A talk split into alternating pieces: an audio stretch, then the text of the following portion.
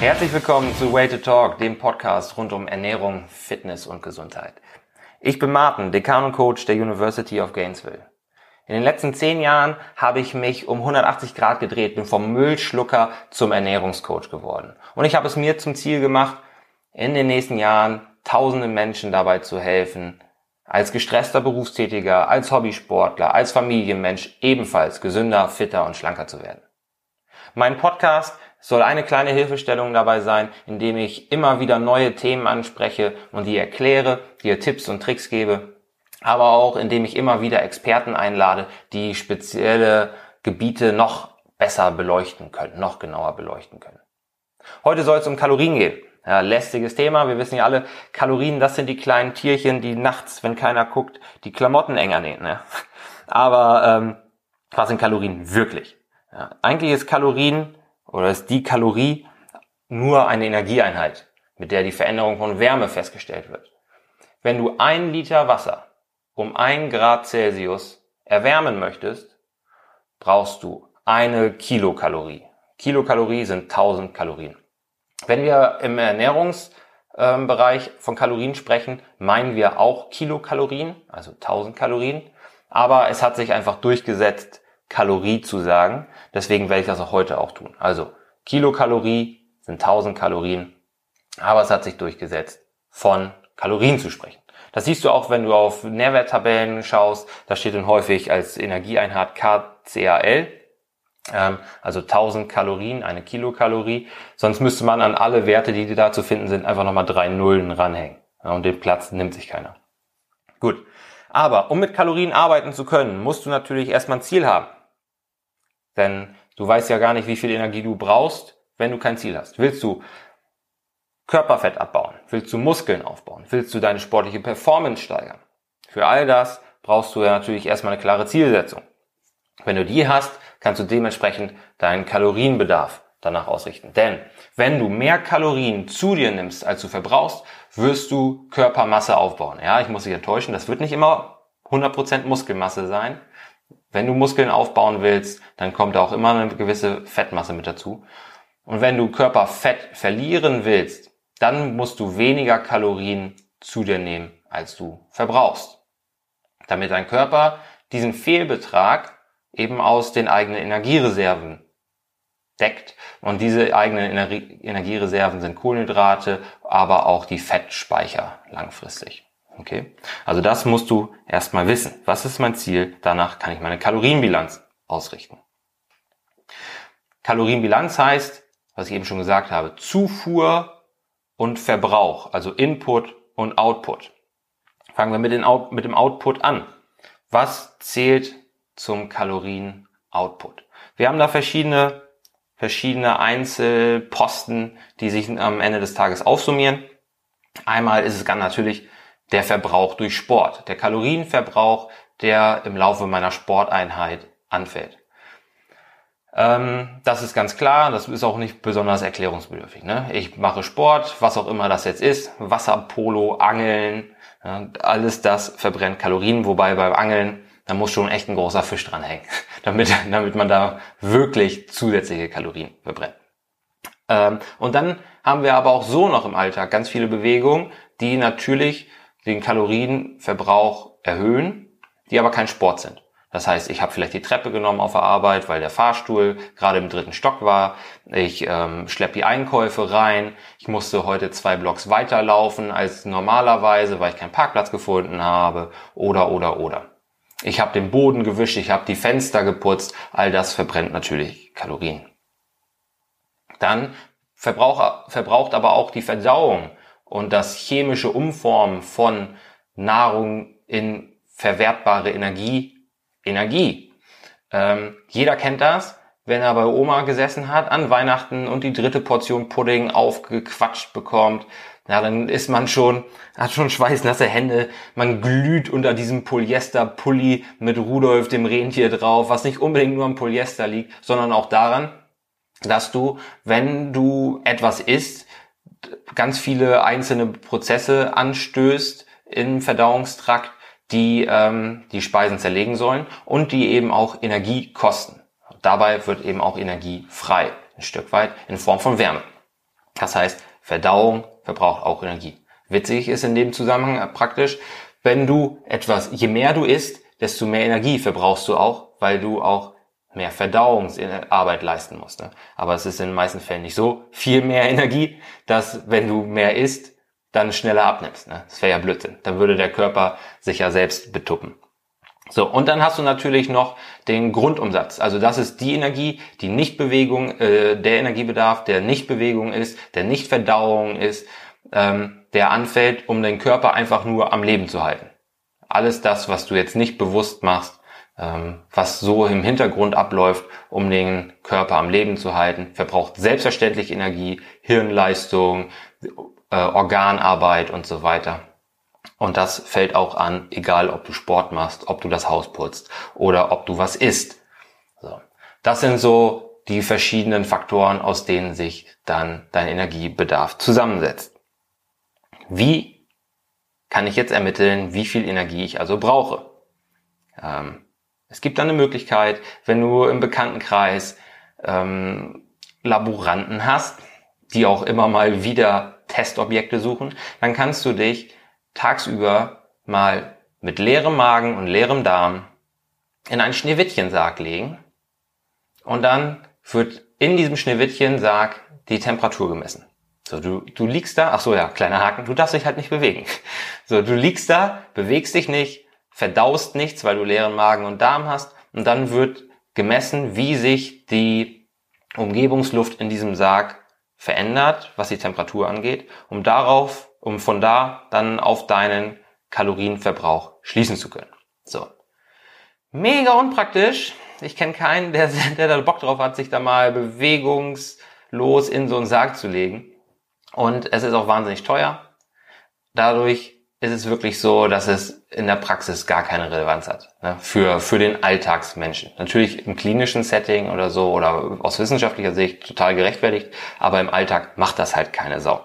Wir greifen, wenn, dann ja meistens auf Formeln zurück oder auf, ähm, auf äh, Pulsuhren oder so, die das berechnen. So.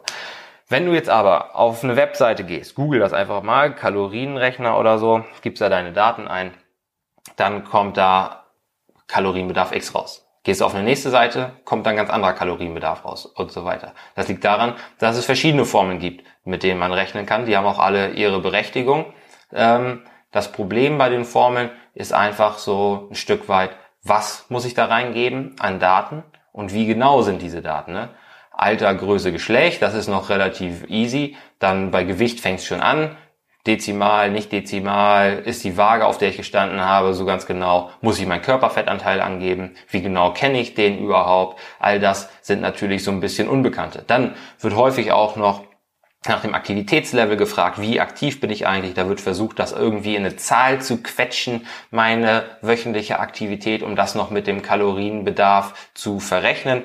Also ganz, ganz viele Unbekannten. Mit dem Ergebnis eben, dass da verschiedene Dinge bei rauskommen können, je nachdem, welche Formel eben eingesetzt worden ist. So. Bei Trackern ist es ganz ähnlich. Die verlangen ja auch den verschiedenen, die verschiedenen Daten von dir und ähm, dein Aktivitätslevel berechnen die eben nicht über einen festen Faktor, sondern darüber, wie sich dein Puls im Laufe des Tages verändert hat. Ne? Alles, was über dem Ruhepuls geht, wird darauf hinauslaufen, dass du mehr Kalorien verbrauchst. Das heißt, je mehr, je länger, je höher dein Puls war, desto mehr Kalorien verbrauchst du im Tag und des, danach machen diese Tracker das fest. Ne? Aber auch da, wenn die anderen Daten nicht genau genug sind, kann das eben zu unterschiedlichen Ergebnissen führen. So, und es ist nicht nur so, dass die Formeln unterschiedlich sind. Du kannst dir natürlich denken, wenn drei Formeln drei verschiedene Ergebnisse ausspucken, dann äh, kann nicht jede Formel die Wahrheit abbilden. Vielleicht bildet sogar gar keine Formel die Wahrheit ab, weil diese Formeln natürlich auch immer an bestimmten Versuchsgruppen von Menschen festgemacht worden sind. Zum Beispiel gesunde junge Männer mit einem Normalgewicht oder übergewichtige Männer und Frauen im Alter über 40 oder so. Und ähm, für die sind die relativ solide und relativ gültig. Aber je weiter du dich eben von dieser Gruppe entfernst, an der das mal festgemacht wurde, desto höher ist auch die Wahrscheinlichkeit, dass das Abweichungen bei dir geben kann. Ne? Und so kann es dann auch schnell mal sein, dass die Abweichungen deutlich größer sind und man sich dann fragt, mache ich hier gerade eigentlich alles richtig? Irgendwie passiert hier gar nichts ähm, auf dem Weg zu meinem Ziel. Ne? Irgendwie trete ich auf der Stelle. Ist also relativ ungenau die Output-Seite, wenn wir das versuchen, irgendwie in Zahlen zu fassen. Input, gucken wir uns den Input an. Natürlich Input, Lebensmittel. Alles, so gut wie alles, was wir essen, ähm, hat verwertbare Energie. Wenn wir jetzt nicht anfangen, wieder wie im Kindergarten Sand zu essen oder so oder Gras zu kauen, das können wir dann natürlich eben nicht verdauen. Aber wenn wir jetzt von Lebensmitteln sprechen, Lebensmittel und Getränke haben fast alle irgendwelche verwertbare Energie für uns. Die Energie aus den Lebensmitteln bestimmt man im Labor ganz ähnlich wie mit dem Schneewittchensarg und zwar indem man einen Wasserkanister hat. In diesem Wasserkanister ist nochmal ein Hohlraum und in diesem Hohlraum werden dann ein bis anderthalb Gramm von dem gewünschten Lebensmittel verbrannt. So, der geht Hitze auf die, aufs Wasser über und an der Temperaturveränderung kann man dann, wie gesagt, Kalorien sind Energieeinheiten, wie stark sich Wasser zum Beispiel eben auch ähm, erwärmen lässt. An der Temperaturveränderung vom Wasser kann man dann festmachen, wie viel Kalorien hat das Lebensmittel. Gut, soweit, so gut. Aber, aber die ähm, Nährwerttabellen auf Lebensmitteln sind auch immer Durchschnittswerte. Das heißt, man hat da vielleicht mehrere verschiedene ähm, Lebensmittelproben gemischt, um einen Durchschnitt zu bekommen und das dann getestet. Das ist auch soweit richtig. Aber das heißt eben auch, wenn das der Durchschnitt ist, weicht das natürlich auch nach oben und unten ab. Das, was du jetzt bei dir auf dem Teller hast. Das ist nicht immer genau das, was der Durchschnittswert auf dem Nährwertlabel ist. So. Das können alte Daten auch sein. Teilweise sind die Daten einfach nicht mehr aktuell. Vielleicht gibt es da mittlerweile genauere Methoden, das festzustellen. Und die stecken jetzt in irgendwelchen Tabellen drin und werden immer wieder genutzt. Denn nicht jedes Lebensmittel wird natürlich im Labor verbrannt. Das kostet Geld. Und du hast natürlich auch die Möglichkeit, wenn du schon die Kalorienwerte von Käse, Butter und Brot kennst, den Kalorienwert, den Kaloriengehalt von einem Käsebrot auszurechnen. Sagst alles klar, so viel Butter, so viel Käse, so viel Brot, Käsebrot. Ähm, und das ist auch vollkommen richtig. Aber das erhöht natürlich auch nach und nach immer weiter die Unsicherheit und die Ungenauigkeit von solchen Angaben. Es hängt aber auch nicht nur davon ab, ob das jetzt errechnet oder tatsächlich gemessen wurde, sondern auch von der Beschaffenheit des Lebensmittels. Da spielen Sachen rein wie Chargenschwankungen, ne? Witterung, wie viel Sonne schien während der Anbauzeit auf diesen Kartoffelacker, ähm, wie wurde es gelagert, wie lange, da geht zum Beispiel auch noch Vitamine flöten. Da können aber eben auch sich noch ähm, Dinge umwandeln, wie zum Beispiel in Bananen. Je länger du die lagerst, desto mehr Stärke wird in Zucker umgewandelt. Ähm, wie wurde es zubereitet? Ist es roh oder gekocht? Rohe Süßkartoffeln haben zum Beispiel weniger verfügbare Energie für uns als gekochte Süßkartoffeln. Und, und, und, und, und. Alles das führt dazu, dass auch die Lebensmittel, die du isst, nicht ganz genau beziffert werden können mit dem exakten Kalorienwert pro 100 Gramm. Das heißt, auch die Input-Seite ist nicht total, total easy festzumachen. Ähm, und wenn, als ob das noch nicht genug wäre, kommt auch die Verdauung dazu. Auch das ist nicht so hundertprozentig sicher, ob das, was jetzt durch die Futterluke reinkam, auch alles im Körper ankommt.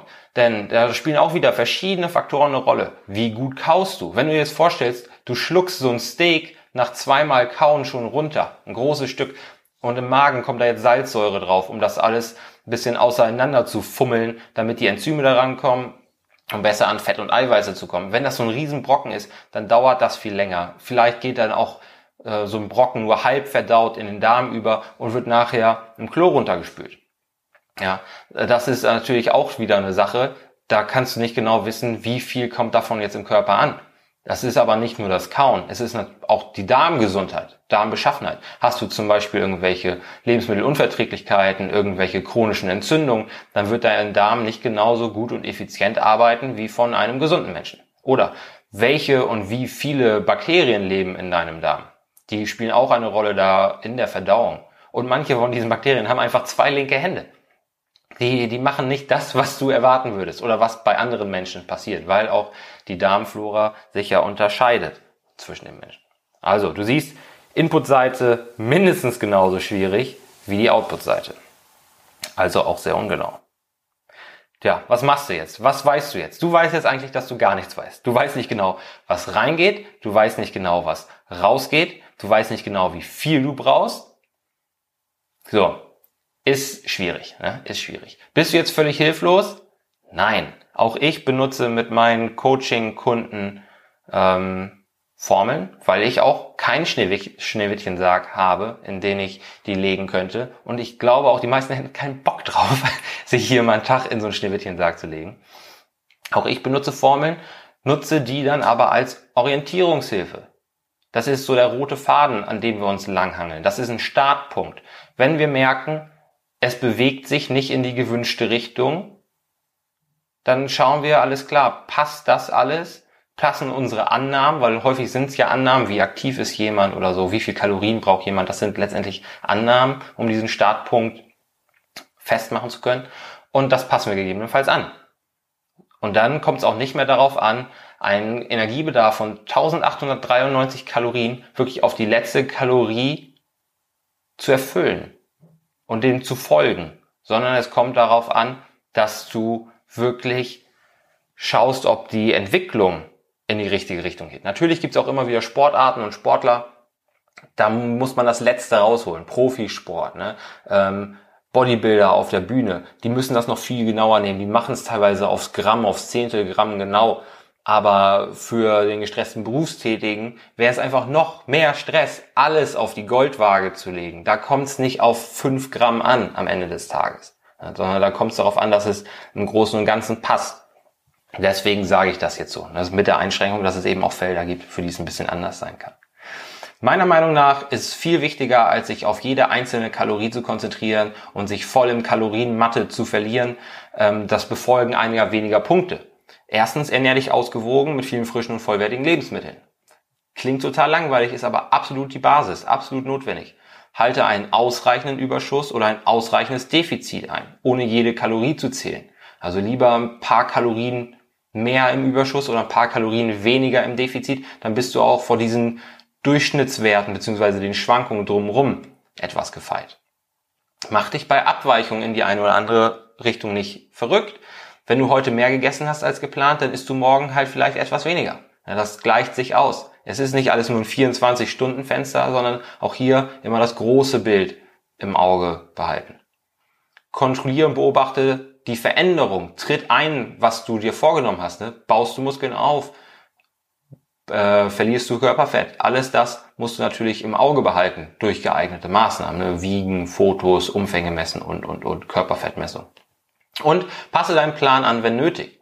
Denn wenn du trotz errechnetem Überschuss nicht zunimmst, dann verbrennt dein Körper eventuell etwas mehr als gedacht. So, weil nicht jeder Körper gleich ist. Es kann schon sein, dass diese Formeln halt nicht hundertprozentig auf dich zutreffen. Haben wir ja schon drüber gesprochen. Also wie du siehst, sind Kalorien es einfach nicht wert, sich jeden Tag da so ausgiebig mit zu beschäftigen, dass einem da schon wirklich der Kopf raucht, weil das lähmt einen unterm Strich auch. Aber durch solche Apps, diese ganzen Tracking-Apps, die es gibt, mit Barcode-Scanner und so weiter, wird es natürlich auch viel einfacher. Ne? Also die wenigsten führen noch irgendwie eine Excel-Tabelle oder machen es handschriftlich. Da hat sich ja auch in den letzten Jahren, in den letzten zehn Jahren auch viel getan seit der Einführung des Smartphones, dass wir uns das Leben da einfacher machen können. Umso einfacher ist es dann, Kalorien eben als Orientierungshilfe zu nehmen, um so einen Blick zu behalten, passt das von meinem Überschuss und von meinem Defizit etwa? Ähm, und dann sollte man sein Ziel auch erreichen können. Wenn nicht, kontrollieren, anpassen, was ich eben schon gesagt habe dann ist man auch auf einem guten Weg und dann kann man Kalorien auch nutzen, ohne sich eben da zu frustrieren oder ohne, ohne frustriert zu sein oder frustriert zu werden, dass es eben nicht so genau ist, wie es den Anschein macht. Ne? Weil Kalorien sind scheingenau, mach dich davon frei, dass das die Wahrheit ist, sondern guck eher darauf, was passiert mit deinem Körper, kommst du deinem Ziel ein Stück näher, wenn nicht, dann passt du es an. Dann sind Kalorien auch ein gutes Tool, und mehr aber auch nicht. Ne? Macht die Kalorien nicht zur Ersatzreligion. So, das soll es dazu gewesen sein. Das soll es dazu gewesen sein. Falls du irgendwelche Fragen hast zu dem Thema oder zu anderen Themen, schreib mir einfach eine Mail info at universityofgainesville.com und ich beantworte sie gerne oder mache da vielleicht eine eigene Folge draus. Melde dich auf unserer Webseite www.universityofgainesville.com zum Newsletter an. Da gibt's immer noch ein paar Zusatzinfos zu den einzelnen Folgen und dann freue ich mich drauf, wenn du beim nächsten Mal wieder einschaltest. Bis dahin.